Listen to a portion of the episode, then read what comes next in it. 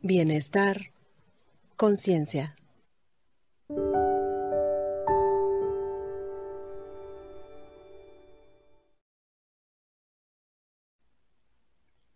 Creatividad e innovación para resolver problemas. Hola, Avi, ¿cómo estás? Hola, hola Fer, muy bien, muy contenta, siempre contenta. Qué gusto verte. Oye, tú te has preguntado por qué nos falta creatividad en nuestra vida cotidiana. Sí, em, sí me he preguntado por qué nos hace falta la creatividad o, definir la creatividad para poder saber en dónde a lo mejor la estoy aplicando y no me había dado cuenta. Bueno, esto parece como que es de ciertas personas, ¿no? O sea, alguien me había dicho en la vida cotidiana, es que yo no soy creativo, soy cero creativo. Y no, efectivamente, como dices, está a la disposición de todos, pero en algunos casos, ya sea por miedo, por vergüenza o por un excesivo perfeccionismo, no nos damos la oportunidad de ser creativos, ¿no? La creatividad como tal, pues es fundamental para solucionar problemas. Y en este tema, el día de hoy, el enfoque de nuestro pues capítulo tiene que ver con el ejercicio de la creatividad para solucionar problemas. Sí, pues entonces eh, yo quisiera como compartir contigo y con quienes nos ven y nos escuchan como las ideas generadoras de poder identificar en qué sí somos creativos o en qué podemos empezar a desarrollarlas. Entonces, hay, hay un primer punto que tiene que ver con el amor incondicional. El amor incondicional hacia nosotros mismos, hacia lo que hacemos y hacia las demás personas que están a nuestro alrededor para saber que así va a surgir la creatividad. Y aunado a esto, vamos a agregar eh, el utilizar los recursos que tengamos.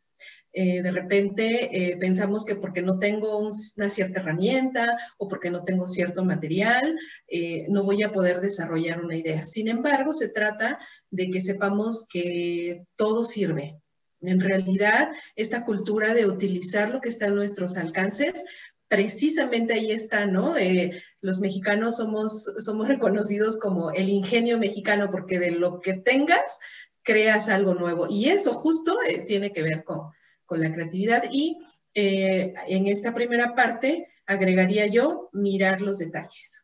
Mirar los detalles significa que pongamos atención en las sutilezas, que pongamos atención en cómo funcionan algunas cosas, cómo resuelven otras personas el mismo problema y entonces de ahí empezar a ver qué, es, qué estoy haciendo yo de manera similar. Pues sí, exactamente. Hay que encontrar en estos pequeños detalles eh, inspiración para ser creativos. Yo le agregaría, según los expertos, el hacer ejercicio de forma regular, el oxigenar a nuestro cerebro. Eh, los expertos mencionan que la creatividad está en esta parte del cerebro, ¿no? En el lado derecho frontal, ¿no? Entonces, eh, desarrollar eh, ciertos movimientos con ambos lados del cuerpo ayuda también a crear estas, digamos, uniones entre hemisferio izquierdo y derecho y por ende colaboran también o contribuyen con la creatividad. También otro punto que recomiendan los expertos es descansar y dormir lo suficiente. Recordemos que cuando dormimos el cerebro también segrega sustancias neuromoduladores que ayudan a que el cerebro como tal no solamente se fortalezca, sino también para estos procesos creativos. Y pues no se diga, durante el día eh, buscar momentos para relajarnos, no necesariamente eh, la siesta, no necesariamente dormir, pero sí buscar eh, crear esos espacios diseñados para descansar. También el orden, un lugar ordenado, limpio, luminoso, ayuda para concentrar la, la atención. Y pues, ¿qué te parece si hacemos un primer ejercicio? Excelente, adelante.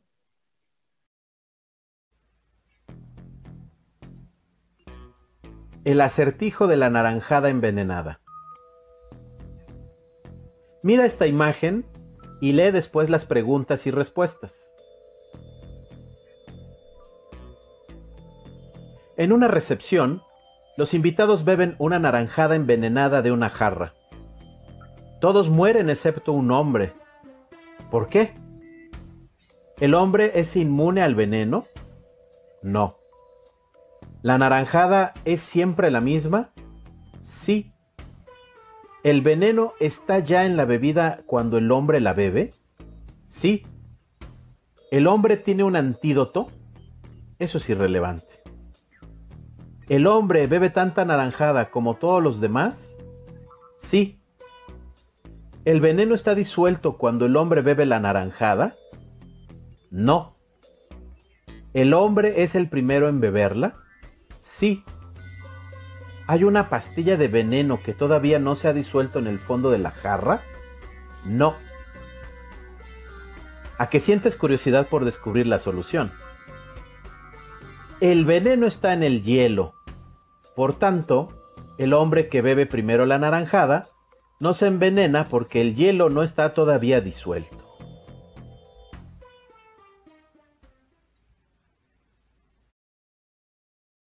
Pues excelente, excelente ejercicio y creo que siempre lo ponemos a disposición para que las personas vean su utilidad y lo apliquen en cualquier momento, en cualquier lugar. Sí, este ejercicio es importante mencionarlo. Eh, dentro de algunas herramientas que se recomiendan, pues eh, es, digámoslo, resolver acertijos, ayudar a buscar diferentes elementos alrededor de una problemática eh, también le llaman enigmas, ¿no? No necesariamente tenemos que leer un libro para desarrollar la creatividad. Es más, la idea de poner en práctica el pensamiento crítico, el cuestionar, el buscar diferentes, digamos, perspectivas para analizar un mismo problema.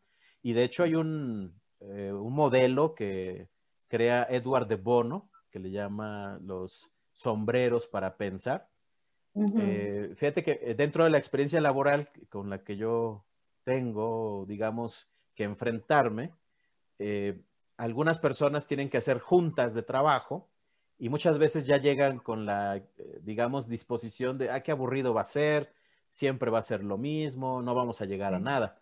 Pero los sombreros para pensar de Edward de Bono se utilizan en algunas organizaciones y cada uno de los miembros de esta organización adopta un sombrero. Tienen diferentes colores y diferentes perspectivas. No voy a abundar particularmente en cada uno de ellos, pero eh, la regla es, en este momento, por ejemplo, todos somos sombrero negro. El sombrero negro tiene que ver con el pensamiento crítico. Vamos a encontrar los por qué nos de este problema o esta propuesta para solucionar el problema.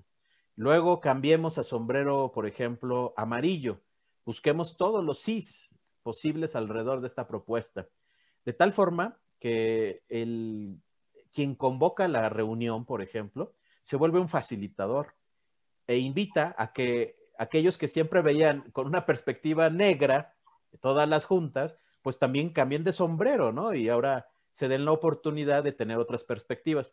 Me parece muy interesante, nosotros lo aportamos dentro de nuestros servicios, digámoslo así como consultores, les decimos, por favor, hagan esta actividad creativa donde también tengan la oportunidad sus empleados de participar y han sido tan creativos que han eh, buscado, por ejemplo, papel, no sé, periódico y se hacen los sombreros, ¿no? Es bien interesante verlos, tipo sombrero de Napoleón Bonaparte o estos conos, ¿no? De como los que se veían hace años en los circos, no sé, ¿no? Y le ponen ahí, ¿no? En este momento todos nos ponemos el sombrero y somos, eh, no sé, sombrero rojo, emociones. ¿Qué emoción despierta esto? Y les ha funcionado muy bien. O sea, es una manera práctica en el trabajo para llevar a cabo este ejercicio del pensamiento creativo. Que es como un juego de, roles, ¿no? Y está, está, muy, está muy interesante y, voy a agregar como los otros aspectos que, que yo quisiera considerar que tienen que ver con la actitud justo lo que, lo que compartes para este ejercicio de los sombreros, que em, también es desarrollar el sentido común, el sentido común y ir teniendo un criterio para aceptar las cosas de manera diferente. Eso nos va a dar apertura a ser más creativos y aceptar como la innovación. Y em, con nuestra actitud tiene mucho que ver el sentirnos útil y sentirnos diferentes el saber que lo que yo hago es, es importante. Si estoy en una organización, si estoy en una institución o juego un rol en la casa, eso que hago eh, es útil para todos, para, para, el grupo, para la comunidad. Y aparte es como sí sentirte diferente para que sepas que desde ahí puedes crear cosas nuevas. Y entonces el, el, el otro aspecto es adaptarnos a esas circunstancias. Justamente hoy día es, es lo que la mayoría estamos desarrollando, adaptarnos. Adaptarnos nos va a dar la posibilidad de generar cosas nuevas, sin dejar de humanizarnos, sin dejar de respetarme a mí y respetar al otro, y el ingrediente que siempre me gusta mucho es el de divertirnos. O sea, la creatividad y la innovación también tiene que ser divertida. También eh, eh, podemos eh, soltarnos y probar, ¿no? voces, colores, estilos, roles, como nos platicas. creo que es bien importante el divertirse. Y, bueno, como te platicaba en otro momento, ¿no? También aprender a, a, a no juzgarnos tanto. Entonces, dejaría hasta aquí esta parte. No sé si tengas otro ejercicio más que nos puedas compartir. Van a ver en este momento los seis sombreros de, Edward de Bon. Los seis sombreros para pensar de Edward de Bon. Es una técnica que es utilizada para poder analizar una decisión desde varios puntos de vista o perspectivas esto fuerza a cambiar la forma habitual de pensar y nos ayuda a formar diferentes visiones de una situación. Cuando nos ponemos estos sombreros, queremos transmitir un tipo de pensamiento diferente. Nos permite conducir nuestro pensamiento tal como un director podría dirigir su orquesta. Podemos manifestar lo que queremos. Resulta muy útil para hacer desviar a la gente de su rol habitual y llevarla a pensar de un modo distinto sobre el tema del caso a analizar. El sombrero blanco se caracteriza por ser neutral y objetivo. Con este pensamiento debemos enfocarnos en los datos disponibles, hechos puros, números e información con la que contemos. El sombrero rojo sugiere ira, furia y emociones. Emociones y sentimientos, también presentimiento e intuición. El sombrero negro, triste y negativo, podremos ver todos los puntos malos de una decisión. Tratar de ver por qué podría no funcionar. El abogado del diablo, en un enjuiciamiento negativo, encontrando razones por las que no resultarán las propuestas. El sombrero amarillo nos ayudará a pensar positivamente es el punto de vista optimista que nos ayudará a ver todos los beneficios de una decisión y el valor de ellos. Simboliza la luz del sol, el brillo y el optimismo, el positivismo constructivo y oportunidad para salir adelante. El sombrero verde corresponde a la creatividad. Aquí es cuando podemos desarrollar ideas alrededor de soluciones hacia un problema. El sombrero azul constituye el control de los procesos. Este es el sombrero que utilizan las personas que dirigen una reunión. Tiene el color del cielo, está por arriba de todo, nos invita a moderarnos, controlarnos, es el director de la orquesta.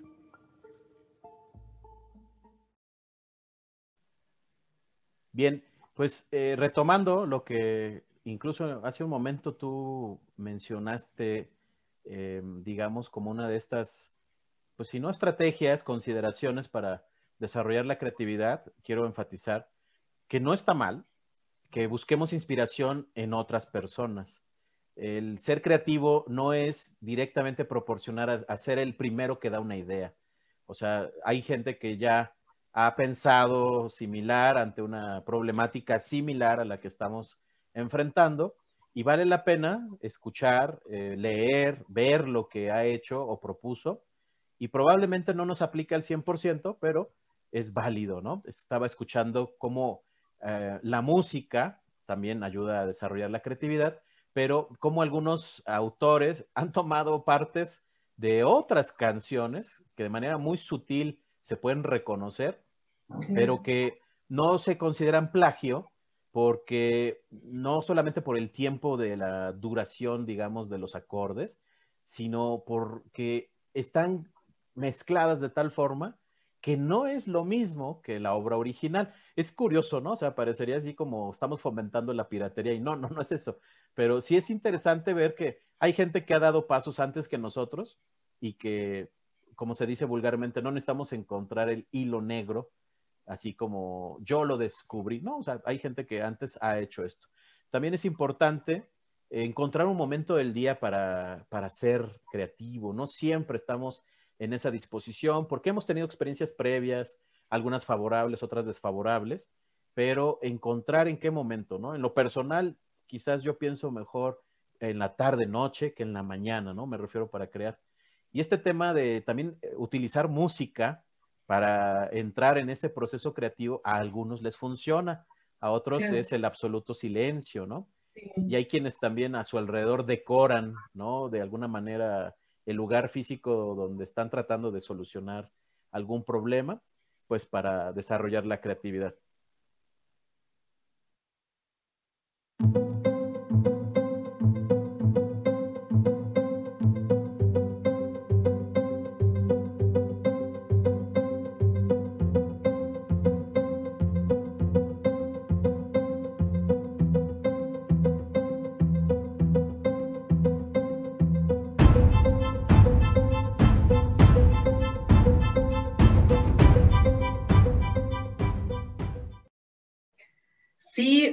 Pues precisamente quisiera preguntarte, supongo que, tienes eh, la experiencia en este tema que alguna vez escuché, de em, observar y mejorar. Es decir, em, yo he sabido como las mismas marcas o, las industrias o las empresas o los modelos filosóficos educativos de que eh, se observa lo que ya está hecho y se mejora. Sí, eh, le llaman el benchmarking que de alguna manera algunos lo, traducen como piratear, pero no es así. Por ejemplo, cuando termina la Segunda Guerra Mundial, los japoneses se dieron a la tarea de investigar las mejores prácticas, por ejemplo, en el sector automotriz, que tenían otros competidores, digamos, norteamericanos, europeos, y tomaron las mejores de ellas, las mejores prácticas, y las fueron incorporando a sus propios modelos de producción. Entonces, incluso hace unos años había muchas imágenes que eran un tanto, pues vaya, que denigraban a los personajes orientales, que siempre los veían con una camarita tomándole fotos a todo y se reían de ellos, ¿no? Como diciendo, ah, estos japonesitos están, con todo respeto para los japoneses, están tomando fotos como turistas y no, lo que hacían detrás de esa toma de fotografía era identificar lo mejor que tenían, en este caso, por ejemplo, los occidentales, adaptarlo a sus propios métodos, medios y perfeccionarlos, como tú decías, ¿no? Entonces, ese benchmarking, por ejemplo, yo lo he visto eh, con algunos ejecutivos dentro de organizaciones, empresas, no se dan tanto el chance porque dicen, no, pues ¿cómo? Van a decir que copié al otro y a la mera hora no se resuelve el problema y tampoco ellos expusieron alguna propuesta. Entonces, eh, más allá de orgullos y, de mala fe, en el sentido, como decimos, de no necesariamente lucrar con lo que alguien ya hizo, pero sí se vale, por ejemplo, decir, en otra empresa donde yo trabajé, se hacía de esta manera y nos funcionaba. Bueno, pues veamos, adaptémoslo a la nuestra, pongámosle quizás un sello personal y adelante. Entonces, por ejemplo, también en la industria han salido muchas herramientas. Por ejemplo, está el cinco pasos que le llaman, o el cinco porqués. Cuando hay un problema en las líneas de producción, se reúnen, digamos, eh, los obreros, los supervisores, y se preguntan, ¿por qué falló? Ah, pues por esto. Ajá, ¿y por qué eso hizo que falláramos? Pues por esto otro. Hasta llegar a lo que ellos les llaman la causa raíz. Eh, y ese, ese tipo de ejercicio de la industria también se aplica fuera de, ¿no? En las escuelas, en la vida misma, ¿no? Claro, sí. Pues em, ahorita recordé y solo para compartir y ya eh, como que con esto quiero cerrar yo mi, comentario, eh, escuchaba que hubo un experimento de una marca de tenis donde se trataba como de visionar, ¿verdad? Como de buscar a gente innovadora. Entonces, mandaron a dos personas a un lugar lejano en, un continente, en el continente africano. Entonces llegaron y regresaron a la empresa y el primero dijo, ¿sabes qué? No tiene ningún caso que te pongas ahí en una tienda porque ahí nadie usa tenis.